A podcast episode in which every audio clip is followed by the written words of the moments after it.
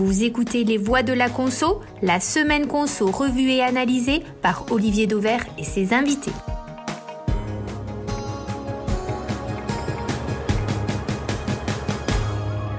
Bonjour à tous, aujourd'hui nos trois voix de la conso sont Franck Rosenthal, consultant expert en marketing du commerce, Julie Herman, spécialiste elle en études shopper, on cite d'ailleurs Julie le nom de votre structure, Focus Shopper, et enfin Nathan Gailly, un touche-à-tout du commerce qui participe activement au site marketingpgc.com.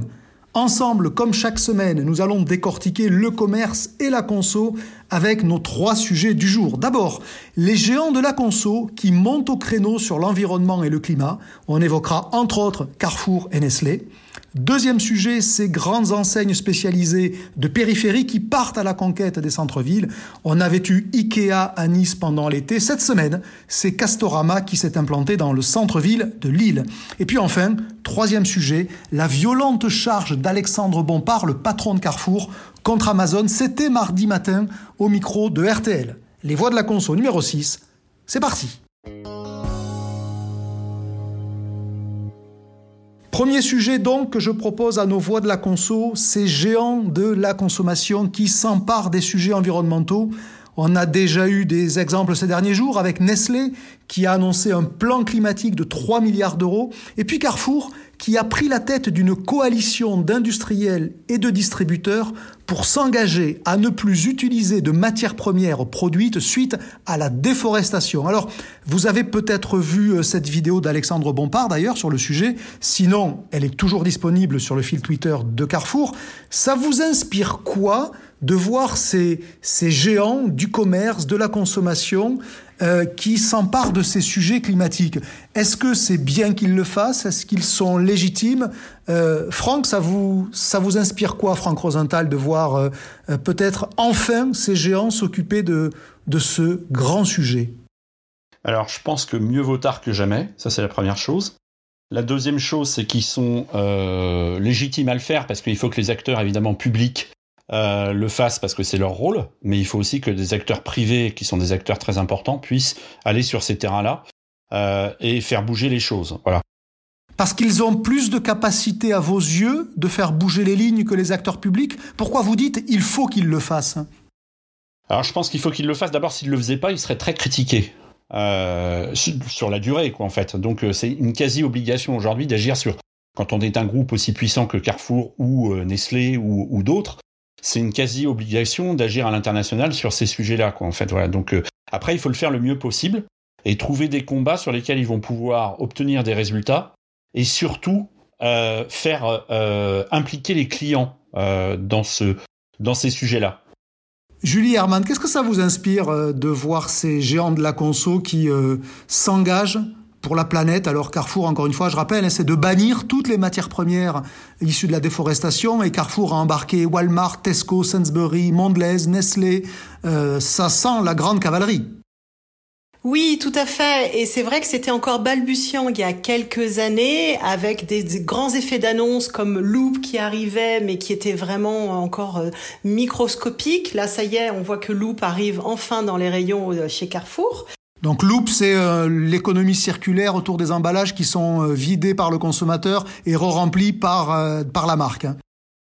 Exactement, c'est ça. Merci Olivier de préciser. Et donc, c'est vrai que grâce à ça, il y a toutes ces nouvelles dynamiques aujourd'hui, c'est que c'est beaucoup plus accessible et que ça ne devient pas, ça n'est plus un parcours du combattant pour euh, être euh, impliqué dans cette euh, économie circulaire et vertueuse et écologique. Donc, c'est vraiment grâce à tous ces acteurs, à la fois annonceurs et distributeurs, c'est d'a- d'amener au plus près des clients, au plus pr- près des shoppers dans les points de vente pour pouvoir aussi en profiter. Est-ce que les distributeurs, les industriels, Nathan Gailly, à vos yeux, ils ont cette responsabilité de faire bouger finalement ce qu'on pourrait appeler les petits gestes du quotidien? Parce qu'en fait, euh, ben, Carrefour, Nestlé et tous ces autres grands acteurs dont j'ai donné les noms, euh, ils sont dans nos vies quotidiennes. Oui, c'est sûr. Et je pense qu'au-delà de ça, euh, c'est, comme le disait Franck Rosenthal, une demande des consommateurs et de la société en général. Là où je trouve que c'est un jeu qui peut être un peu dangereux, c'est après le fait qu'on vienne leur rappeler leurs engagements. et notamment sur la déforestation au Brésil, c'est assez compliqué, voire impossible, de promettre que dans un magasin de quelconque enseigne, il n'y aura aucun produit euh, issu, euh, par exemple, du soja brésilien qui, on le sait, euh, est très critiqué pour la déforestation. Et pour ça. Oui, mais que ça soit difficile est un fait. Mais après tout, c'est quand même plutôt vertueux de s'attaquer au problème. D'ailleurs, les signataires de cette charte-là ne disent pas que ça va changer du jour au lendemain. Ça va prendre du temps. Bien sûr, c'est vertueux. Le, le seul risque, et pour moi, hein, c'est une bonne chose aussi, c'est qu'après, justement, on leur demande des comptes euh, et que le résultat ne soit pas là peut-être à court terme. Est-ce que c'est pour ça, Franck Rosenthal, d'après vous, que ces acteurs-là ont mis peut-être euh, beaucoup de temps pour s'engager? Parce que s'engager, ça veut dire à terme, comme le disait Nathan Gailly, devoir rendre des comptes euh, face à l'opinion, face aux consommateurs, mais face aux politiques aussi. Oui, oui, alors ça c'est sûr. C'est-à-dire qu'aujourd'hui, il n'y a pas d'engagement qui ne nécessite pas de contrepartie ou de vérification ou de publication et euh, ou euh, d'avis euh, sur les réseaux sociaux et autres quoi en fait.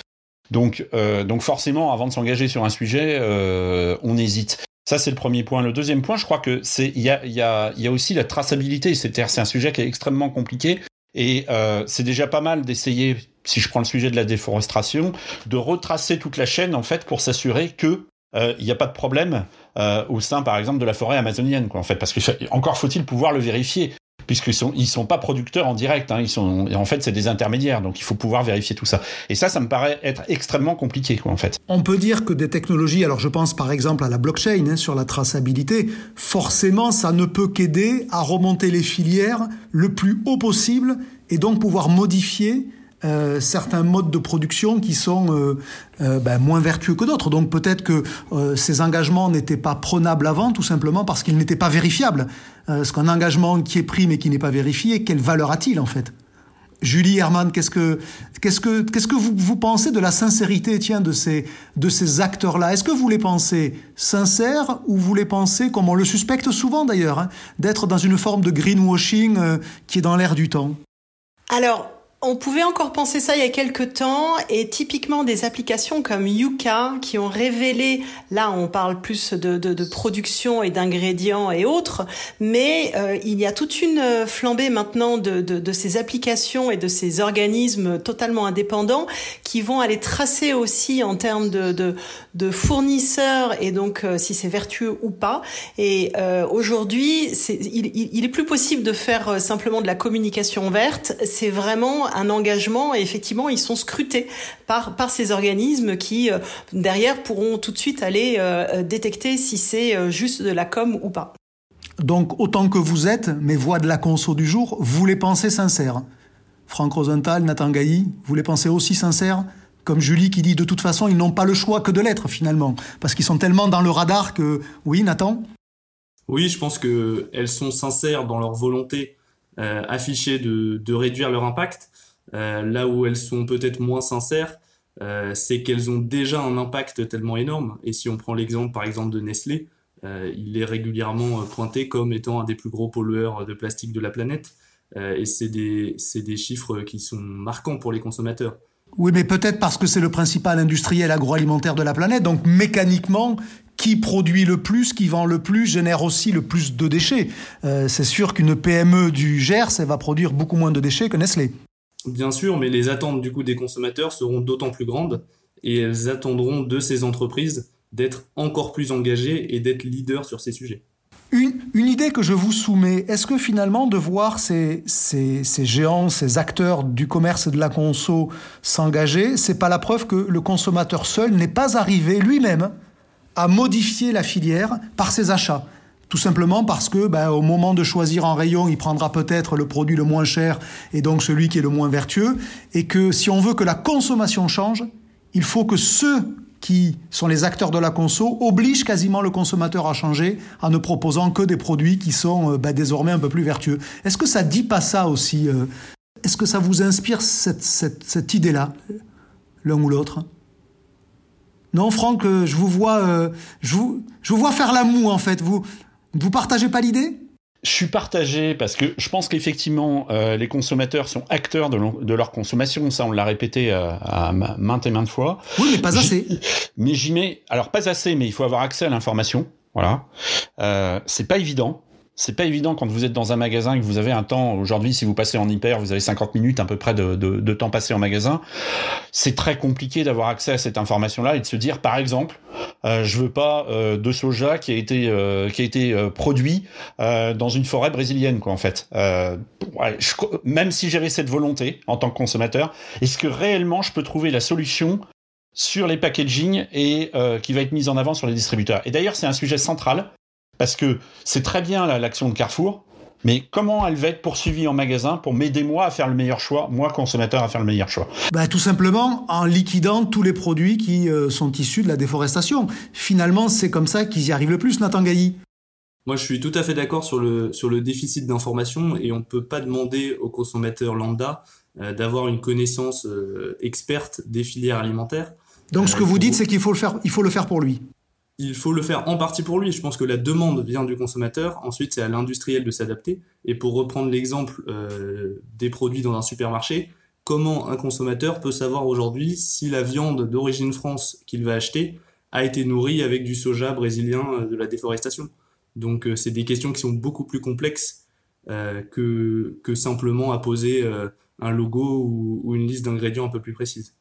Allez, on, y verra l'intérêt donc que ce soit les acteurs eux-mêmes qui en fait modifient l'offre pour euh, finalement euh, aider le consommateur à faire des choix plus éclairés. On tourne la page et on part en centre-ville. Le centre-ville, donc, le terrain de chasse des enseignes alimentaires et qui attire aussi désormais les enseignes spécialisées de périphérie. Pendant l'été, rappelez-vous, on avait eu Ikea qui avait ouvert en 300 mètres carrés dans le centre de Nice. Et cette semaine, on a eu Castorama qui a ouvert un mini magasin baptisé Casto dans le centre-ville de Lille. Que dit à vos yeux ce mouvement de la périphérie vers le centre-ville pour les enseignes non alimentaires? Ce qui est finalement assez nouveau. Elles avaient plutôt déserté le centre-ville, les petits commerçants spécialisés. Et là, désormais, on voit la périphérie qui revient en centre-ville. Franck, vous qui observez le commerce depuis euh, tellement longtemps, forcément ce, mouvement-là, vous devez le voir aussi euh, euh, comme étant quelque chose de nouveau et peut-être de, structurant pour le commerce, non? Quel regard vous portez? Je pense que je pense que c'est une confirmation. C'est un c'est un si on prend ce qui se passe cette semaine et l'actualité, c'est l'ouverture de Casto à Lille. C'est une confirmation de cette tendance-là, c'est-à-dire des acteurs de périphérie qui viennent en centre-ville. Euh, c'est un mouvement qui est entamé depuis pas mal d'années parce que par exemple Ikea euh, l'a fait euh, à Paris il y a un peu plus de deux ans, mais ils l'ont fait à Hambourg en Allemagne il y a plus de cinq ans déjà, en fait de rentrer dans le centre-ville. Oui, mais ils le faisaient avec des magasins plus grands. Je prends l'exemple d'Ikea à la Madeleine à Paris, c'est 3000 mètres carrés. Là, on commence à parler de magasins de proximité. Oui. Le 4 Casto, c'est 380 mètres carrés. Ikea, c'est 300 mètres carrés à Nice. On parle de mini-magasins presque. Ça, c'est nouveau. Oui, alors euh, tout à fait. Euh, c'est la taille des magasins qui euh, évolue vers vers plus peut-être de proximité, quoi, en fait. Donc ça, c'est intéressant parce que le format de la proximité qui s'est beaucoup développé en alimentaire vient maintenant sur les, les enseignes spécialisées. et c'est sans doute déjà un des premiers signes de la recomposition des centres-villes où il va y avoir pas mal de commerces indépendants qui malheureusement vont fermer après la crise.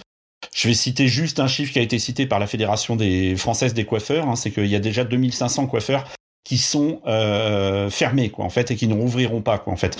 Donc, bah là, pour le coup, c'est des micro-surfaces, hein, parce qu'on va pas mettre quand même un casto euh, dans un salon de coiffure. On pourrait mettre d'ailleurs peut-être un drive piéton, mais ça sera difficile de faire davantage il va y avoir des opportunités immobilières, il va y avoir euh, une recomposition du paysage en centre-ville, il va y avoir probablement des évolutions de loyers aussi, euh, donc il va y avoir pas mal de phénomènes qui vont se concentrer sur le centre-ville. Et l'attractivité des centres-villes, après ce qui s'est passé en 2020, on est pratiquement à la fin de l'année, va être un sujet majeur dans les années qui viennent. Nathan Gailly sur le sujet, puis ensuite euh, Julie Herman. Nathan bah, Ce qui est sûr, c'est que les grandes enseignes vont vouloir aller au plus proche des consommateurs. Et en centre-ville, on sait que c'est des publics qui ont un fort pouvoir d'achat, mais qui ont, une, ont un frein pour euh, aller en périphérie des villes. Euh, on connaît l'importance euh, d'être en magasin pour toucher, pour voir, pour expérimenter. et c'est d'autant plus vrai sur les enseignes de décoration ou de bricolage qu'on a citées.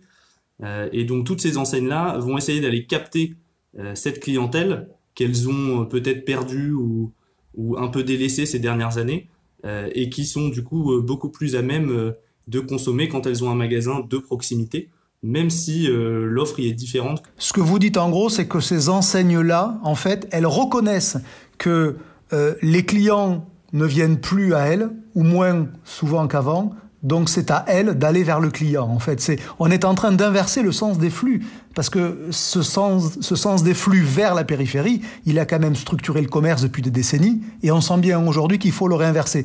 Julie Herman. Alors là-dessus, je trouve aussi que c'est une euh, véritable stratégie des enseignes euh, de réinvestir ces, euh, ces, domaines de compétences et donc de dire on vous amène surtout du conseil et de l'accompagnement personnalisé dans des points de contact en centre-ville. Donc il y a une dynamique qui est enclenchée là et on le voit aussi avec le tout nouveau concept de l'APER sur Paris et, et, vraiment là on est sur on vient vers vous qui avez des besoins peut-être différents aussi de, de, tout ce qui est euh, euh, là si on parle du secteur du bricolage tout ce qui est donc euh, pavillon et maison de, de, de, banlieue et de, et de, de, province pour aller donc dans, dans des problématiques qui sont typiquement urbaines donc ça rajoute aussi de la légitimité pour dire on vous comprend et on prend en considération vos besoins et vos attentes en tant que client urbain. Alors on a en fait deux vocations possibles, c'est ce que vous sous-entendez là dans ces magasins, c'est soit en faire des magasins classiques avec des produits, c'est ce que fait Casto d'ailleurs à Lille, c'est quasiment un, petit magasin mais c'est construit comme un magasin, ou alors on en fait des showrooms, euh, et là je pense à ce que fait Ikea à Nice, où on est plutôt sur d'ailleurs, et il s'appelle ainsi, un atelier de conception. Euh, Est-ce que les uns les autres, vous avez euh, une vision de de la bonne vocation que doivent avoir ces points de vente qui sont en fait finalement d'abord des points de contact. On reproduit en petit l'offre de la périphérie ou on crée quelque chose de différent. Qui, euh, qui a une idée là-dessus? Qui veut?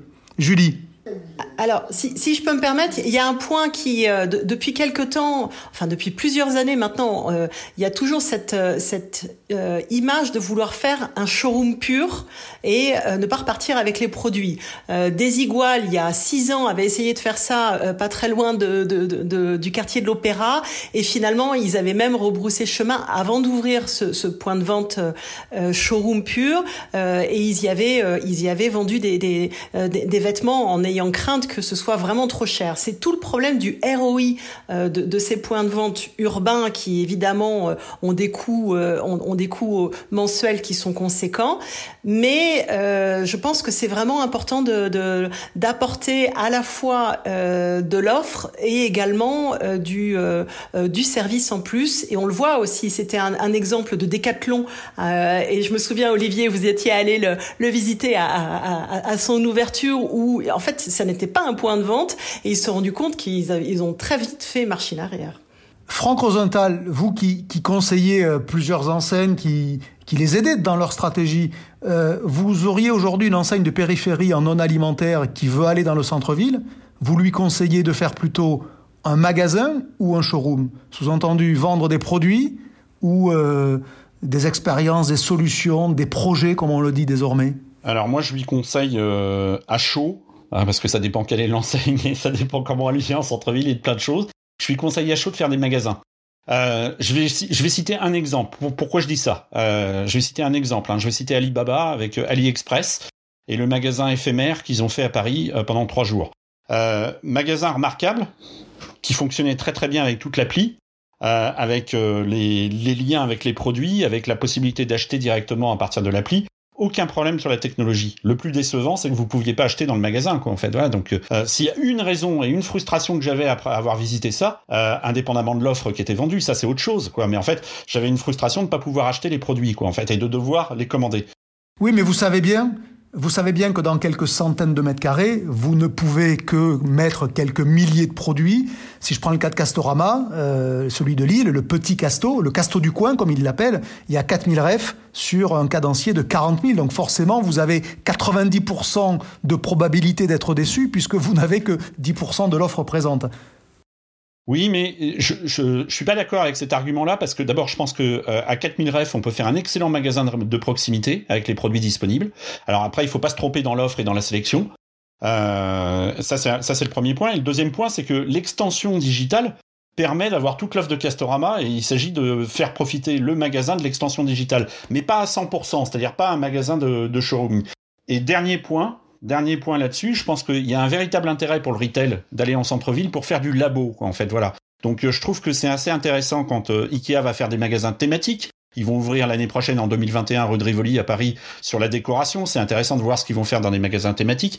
C'est intéressant de voir quand, euh, par exemple, Casto euh, à Lille euh, met des pet food, alors qu'on est, on s'attend absolument pas à trouver des pet food chez Casto en entrée, et on sait que c'est des, c'est des produits qui vont alimenter le, la visite.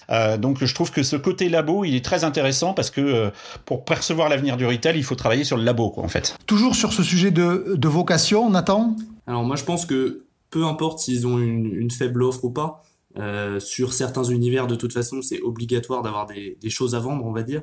Euh, mais là où l'accent doit être mis, c'est surtout sur les services. Parce que qu'ils aient 4000, 4000 refs, c'est très bien. Mais l'intérêt de Casto, c'est que justement, ils peuvent en proposer 23 000. Après, la question, c'est comment ils le proposeront aux clients euh, par la livraison, par de la location, du prêt, de la, de la pose, des services même un peu plus complexes. Et c'est ça qui, qui devient vraiment pour moi la tendance de fond de, ces magasins-là, c'est d'apporter un plus pour les clients par rapport notamment à Internet. Et on remarque que par exemple sur l'exemple d'IKEA, c'est une enseigne qui était très en retard sur, euh, tout ce qui est e-commerce. Et ce que l'on peut aussi en déduire de ces expériences-là, c'est que finalement, le digital dont on nous a longtemps expliqué qu'il était la meilleure façon de se mettre en proximité des clients parce qu'on ne peut pas être plus près que le smartphone qui est dans la poche, ben finalement, il suffit peut-être pas puisque ces enseignes, ils ont aussi besoin de revenir en centre-ville. Allez, on va reparler d'Alexandre Bompard puisqu'on en a déjà parlé tout à l'heure avec euh, le consortium mené par Carrefour euh, sur euh, la déforestation, mais on va parler d'Alexandre Bompard et de sa violente sortie parce que vous allez la réécouter, c'était violent, contre Amazon.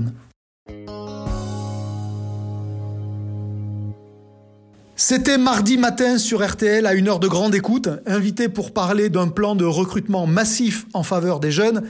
Alexandre Bompard a aussi évoqué le sujet Amazon. Écoutez-le. Quand vous fermez tout, vous déroulez encore plus le tapis rouge à, Amazon. On a déjà un tapis rouge. Il est devenu pendant la période euh, écarlate. Vous savez, moi, j'ai une responsabilité. Euh, je suis un acteur de ce secteur. Je, dois inventer des modèles aussi efficaces que ceux d'Amazon pour le client. Je ne me défausse pas de ma responsabilité. Mais il faut que nous soyons à armes égales. Et les pratiques fiscales, les pratiques sociales, maintenant les pratiques de, lié à la régulation, à la fermeture de rayons, etc., ça crée une distorsion de concurrence, une inégalité de concurrence qui est folle. Un jour, on se réveillera et on se rendra compte que le secteur du commerce, la fameuse revitalisation des centres-villes et le commerce de la grande distribution et de la distribution dans son ensemble auront été fragilisés des 10-15 dernières années par la montée en puissance prédatrice d'Amazon. Je dis ça depuis dix ans. Comme vous le savez, j'ai eu le bonheur de diriger la FNAC. C'était mon principal concurrent. J'ai prêché longtemps devant dans le désert. Ça va un peu mieux, mais cette dernière année a été une année formidable pour Amazon. Vous êtes Amazon, vous rêvez d'avoir une année pareille. Voilà, vous avez entendu Alexandre Bompard. Moi, je le trouve euh, assez violent parce que finalement, qu'un grand patron de la distribution prenne une position aussi saillante, parce que là, il n'y a pas de demi-mesure, euh, euh, Franck, vous n'êtes pas, notre, pas notre mémoire, mais quand même, vous avez aussi, euh, je le disais tout à l'heure, un peu d'expérience. Moi, je n'ai jamais vu un patron euh, d'un groupe de la taille de Carrefour, de la stature de Carrefour, prendre une position aussi dure. Beaucoup contestent Amazon, mais jamais le président de Carrefour. Ça vous a surpris? Très franchement, j'ai pas, sais pas si j'ai une mémoire longue, mais j'ai une mémoire courte. Et je pense que ça n'a pas été le seul patron à contester euh, Amazon et, et, les mesures qui ont été prises. Parce qu'il il, contestait aussi les mesures qui ont été prises sur les produits essentiels et non essentiels dans l'interview qui dure 11 minutes. Et euh, Michel-Édouard Leclerc, je crois, l'a fait euh, de façon euh, très très forte. Et je trouve qu'il l'a fait euh, je vais critiquer un tout petit peu ce qu'a fait Alexandre Bompard. Je trouve qu'il l'a fait avec le bon timing. C'est-à-dire que il fallait l'entendre début novembre et pas l'entendre le 8 décembre. Oui, mais à la limite, moi, ce que j'ai trouvé euh, dur, euh, sévère, violent, c'est pas tant sur le sujet euh, produit essentiel, non essentiel, c'est surtout les sujets de distorsion. c'est quand même rare qu'un acteur le dise. En général, c'était les fédérations, c'était Jacques Cressel, le patron de la FCD, par exemple. là, quand même, en gros, Alexandre Bompard dit, on joue pas armes égales, c'est pas normal il faut y remédier. Julie, vous aviez écouté euh, Alexandre Bompard, vous le comprenez Vous comprenez son agacement? Je comprends son agacement. Maintenant, je me, j'étudie beaucoup le, les réactions et les, les, les, comportements des shoppers, euh, tout circuit confondu, et donc le online bien sûr en fait partie. Et c'est vrai que aujourd'hui, euh, Amazon a créé un standard du e-commerce et de la livraison et du retour et de la simplicité de, de du, du, du, du, du one click et autres. Donc, euh, ce standard-là, euh, il, il a été totalement approprié et très très rapidement par euh, l'essentiel des e-shoppers qui s'attendent à le trouver partout. Donc ça bouscule euh, beaucoup et euh, ça, ça, crée des, des, des, frustrations, voire des abandons sur les autres sites qui n'ont pas les mêmes, les mêmes standards de qualité. Oui, mais c'est, pas ça que dit Alexandre Bompard, Julie. Alexandre Bompard, il dit pas on est moins bon, on va essayer d'être bon. Il dit au gouvernant, au régulateur, il dit bah, vous nous permettez pas de jouer avec les mêmes règles, puisque je vous rappelle qu'il parle quand même de, de distorsion dans les pratiques fiscales, dans les pratiques sociales. Euh, c'est pas dans les pratiques commerciales, parce qu'après tout, ben oui, c'est vrai qu'Amazon est bon, mais c'est pas ça que Alexandre Bompard reproche. Et là, il pose un sujet qui est, qui est de dire euh, est-ce qu'il est fair que des acteurs français soient concurrencés par des acteurs qui n'ont pas les mêmes règles. Oui, le gouvernement, ça le dit depuis un moment, et euh, malheureusement n'est pas suivi par Bruxelles euh, dans, ses, dans, dans, dans son, cette taxe qu'il souhaite mettre en place. Donc euh, là-dessus, tout le monde, tout le monde est d'accord sur, sur ce principe, et, et, et, ce, que, ce qui est dit par, par le PDG de, d'Amazon de, contourne. De Carrefour, de Carrefour. Et aussi d'Amazon pour se, pour se défendre. Ah, ok. Et oui, il, il contourne aussi, puisqu'il il, il, parle de son, de son chiffre d'affaires, mais il parle pas de, des résultats nets aussi qu'il engrange sur, sur le marché, sur le territoire français. Franck Rosenthal. Oui, en fait, euh, juste pour préciser, il y a effectivement cette, cette distorsion de concurrence qui existait déjà. Et en fait, je vais reprendre les mots euh, de euh, Alexandre Bompard sur, euh, sur RTL. Il parlait de tapis rouge. Et en fait, il dit aussi avec le principe de l'équité punitive, c'est ces mots, et là il parle bien des produits essentiels et non essentiels, et donc c'est ça qui fait déborder les choses. On passe d'un tapis rouge à un tapis écarlate. Voilà. Exactement. On utilise les mots à chaque fois d'Alexandre Bompard. Donc c'est bien, sa prise de position, elle est bien quand même par rapport au problème de chômage partiel sur lequel Carrefour a été, et d'ailleurs il a répondu, Carrefour a été accusé, il a répondu qu'il y avait eu deux jours de chômage partiel chez Carrefour qui avait été compensé à 100% pour les salariés. Et il parle bien de cette distorsion de concurrence qui a été accrue avec les décisions du gouvernement. Donc je pense que c'est ça qui est important. Après, moi, il y, a une, il y a un autre point aussi sur lequel je voudrais réagir, parce qu'il dit ça aussi dans l'entretien, qui, qui, est très très riche avec, euh, avec, euh, avec euh, Yves Calvi. C'était avec Alba Ventura, pour être précis. C'était elle qui menait l'interview, Franck.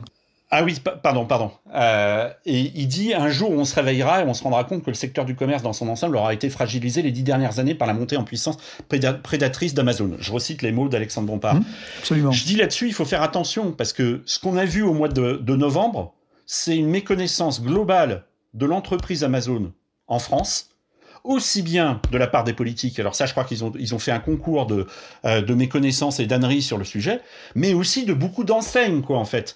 C'est-à-dire que le, le, le, modèle est, est, est, pas reconnu. Donc je vais, je vais juste pour vous, pour, pour vous montrer, parce que moi c'est un sujet sur lequel je suis énormément Amazon, euh, et il faut, il faut regarder un tout petit peu plus loin que la France et regarder aux États-Unis. Je, je vais vous citer deux chiffres cette année, et je pense qu'ils vont parler à tout le monde les recherches de produits aux États-Unis, 53% de, la, de parts de marché sont euh, en faveur d'Amazon quand vous recherchez des produits sur le net. C'est pas Google, c'est Amazon. 53%. Donc c'est une situation qui est ultra dominante et qui pose plein de problèmes d'ailleurs. Voilà. Donc ça c'est le premier point. Et le et le deuxième point aussi sur Amazon, c'est que euh, rien n'est comme on pense. Alors rien n'est comme on pense. Pourquoi? Parce que ils annoncent et c'est dans l'actualité aujourd'hui avoir investi dans les, projets éoliens et solaires, et Jeff Bezos se vante aujourd'hui d'être le plus gros acheteur mondial d'énergie renouvelable.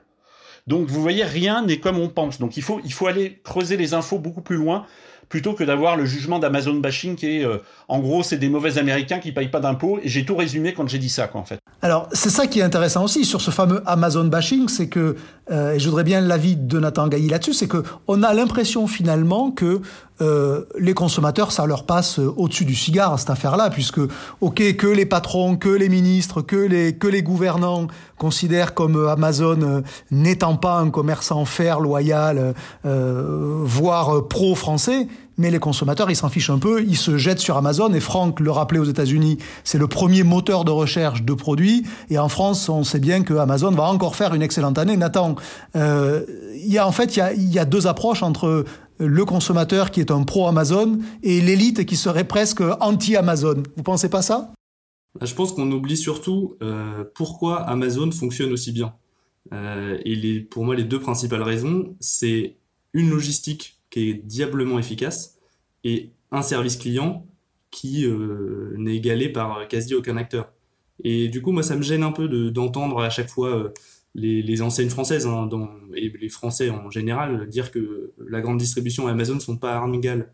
Parce que pour moi, la grande distribution française, justement, elle a des armes et des armes très puissantes. Elle a un maillage du territoire, elle a une expérience du commerce alimentaire, des produits frais, elle a une compétitivité qui est quand même hyper forte sur les prix, elle a des données clients qui sont monumentales, et elle a des Français qui viennent chaque semaine faire leurs courses dans les magasins. Euh, donc pour moi, c'est aussi des avantages énormes. Donc ils ont du potentiel, ils ont du, ils en ont sous le pied, mais ils l'utilisent pas, quoi. En fait, c'est ça que vous dites. Je sais pas s'ils l'utilisent pas et ils l'utilisent d'une certaine manière, euh, mais chacun a des armes. Après, libre à chaque acteur de les utiliser. Euh, mais je trouve que trop souvent, la parole politique et le politique, l'homme politique en général, euh, se mêle peut-être un peu trop de la distribution sans toujours comprendre les tenants et aboutissants. Julie, euh, votre métier, c'est d'écouter les consommateurs, les shoppers. Est-ce que vous partagez cette idée que cet Amazon bashing, c'est un Amazon bashing pour la France d'en haut et qu'en fait la France d'en bas, elle est quand même très très pro Amazon alors, je pense que c'est surtout une vision du shopper très urbain qui a tout à proximité et qui décide ou pas euh, de pouvoir aller dans les magasins physiques ou euh, d'acheter du online. Quand on est en province et qu'on n'a pas un pléthore de choix euh, dans sa zone de chalandise, eh bien là, finalement, effectivement, évidemment, il n'y a pas que Amazon, il y a du Cdiscount et autres qui sont très forts aussi. Il n'empêche que pour avoir un, portefeuille et un assortiment surtout à la fois de marques et de choix possibles, euh, en termes de profondeur de gamme, c'est Amazon qui prime et qui permet d'avoir tout sous le même site et de ne pas avoir euh, euh, des, des, des problématiques de livraison, de retour, de mauvais SAV et autres. Donc là, en fait, ce que vous nous dites, c'est que Amazon illustre cette dichotomie qu'il y a entre les différentes France que nous avons, y compris en matière commerciale, pardon, entre ceux qui ont tout à portée de main, ceux qui n'ont pas tout à portée de main, et que forcément ils ne portent pas le même jugement sur euh, sur l'entreprise Amazon, et que le Amazon bashing des uns est peut-être euh, euh, une Amazon idolâtrie pour les autres. Allez, presque la fin de ce sixième numéro des Voix de la Conso. Avant de se quitter, vous le savez, les coups de cœur ou les coups de gueule de la semaine. Et on commence, allez, par un coup de cœur ou un coup de gueule. Julie, honneur à vous. Vous êtes là pour la première fois dans nos voix de la conso. Vous choisissez coup de cœur ou coup de gueule? Alors, plutôt coup de cœur et plus, plutôt aussi une révélation d'un terme que je ne connaissais pas, qui vient de, de l'urbanisme. Euh, et ce terme, c'est la chronotopie. Et la chronotopie, c'est euh, d'adapter les espaces à des temps et à des usages différents. Et je trouve que par rapport typiquement à notre sujet aussi d'arriver dans les, des, des, formats urbains, centre-ville, qui peuvent avoir des, euh, une élasticité à la fois en termes d'offres, de services et de et de, de création d'événements et donc d'expériences, et eh ben voilà, je trouve que ce terme de chronotopie pour moi est une belle euh, découverte. Donc adapté adapté aux usages et au temps, c'est ça, c'est la exactement la double la double dimension des espaces commerciaux qu'il faudra voir. Donc il faut faire de la chronotopie sur euh, notamment ces fameux magasins. Nathan, coup de cœur ou coup de gueule? Alors pour moi, ça sera un coup de cœur et plutôt même un coup de chapeau à 2MX organique, ah. euh, le fameux SPAC qui a été lancé par euh, messieurs Zouari, Niel et Pigas, qui ont quand même réussi. Alors un SPAC, on rappelle ce que c'est, c'est un véhicule d'investissement où en gros les premiers mettent un peu d'argent dedans, ils font part de leur bonne idée et vous avez des investisseurs qui mettent au pot. Voilà, et je trouve ça assez incroyable qu'ils aient déjà réussi à lever 300 millions d'euros. Le cours de bourse a déjà bondi lors de la première séance hier, alors que pour l'instant, y a rien. Ça n'est qu'un véhicule, mais il n'y a rien, il n'y a pas de marque, il n'y a pas d'employés. On a quand même une petite idée sur euh, quelle serait la première proie, parce que si c'est pas Grand Frais, ça serait quand même très très surprenant. Parce que quand même Grand Frais répond, euh, oui, répond quand même très pour trait à la description qui a été faite de la cible euh, par les, les, trois associés. Là, quelqu'un qui est plutôt dans la nouvelle consommation, qui a du potentiel de développement au-delà de la France et qui a déjà une base solide. Donc bon, à part Grand Frais, je vois pas ce que ça peut être. Exactement. Je pense que la vraie réussite, ça sera justement la première grosse acquisition euh, parce qu'ils ont quand même l'ambition de créer le Tesla du consommé responsable, rien que ça. Bah, les coups de chapeau pour euh, cette introduction ou cette création euh, de, du trio euh, Pigas, euh, Zouari et, et, et Niel. Franck Rosenthal, coup de chapeau, coup de cœur, coup de gueule? Bon, alors déjà, je, je, partage le coup de chapeau précédent et je trouve que c'est une très bonne nouvelle d'avoir des, des, investisseurs et des entrepreneurs qui euh, arrivent avec des nouveaux projets. Donc voilà. Et alors moi, mon coup de chapeau euh, ou coup de cœur, il est pour Boulanger avec son opération euh, du moment euh, aidons les restos, agir pour les restos, voilà. Et donc en fait, euh, bah, c'est très simple, vous achetez des produits qui sont euh, dans une sélection française et en fonction du montant d'achat que vous allez faire, vous allez recevoir un bon cadeau pour aller dans les restos en janvier, vous allez le recevoir le bon cadeau et donc ça sera quand les restos seront rouverts. Voilà. Et donc c'est pas mal, je pense, et c'est assez intelligent de leur amener de la clientèle et euh, de les soutenir à un moment où finalement euh, on s'y attend pas de la part de Boulanger et euh, ça et en plus je trouve qu'il y a une vraie continuité avec toutes les actions solidaires qu'ils ont pu faire pour les EHPAD dans le premier confinement. Et on rajoute en plus que le bon cadeau que vous allez recevoir vous Franck parce que vous allez acheter une crêpière made in France, il y aura un bon cadeau d'une même valeur qui sera donné à des soignants pour que eux aussi puissent aller au restaurant puisque c'est une opération en fait oui, à exact. deux étages. Voilà fin de ce sixième épisode des Voix de la Conso. Comme toujours, j'espère simplement que l'avis de nos trois voix aura nourri votre propre réflexion. Rendez-vous très bientôt avec de nouvelles voix pour passer en revue toujours aussi librement l'actu de la conso et du retail.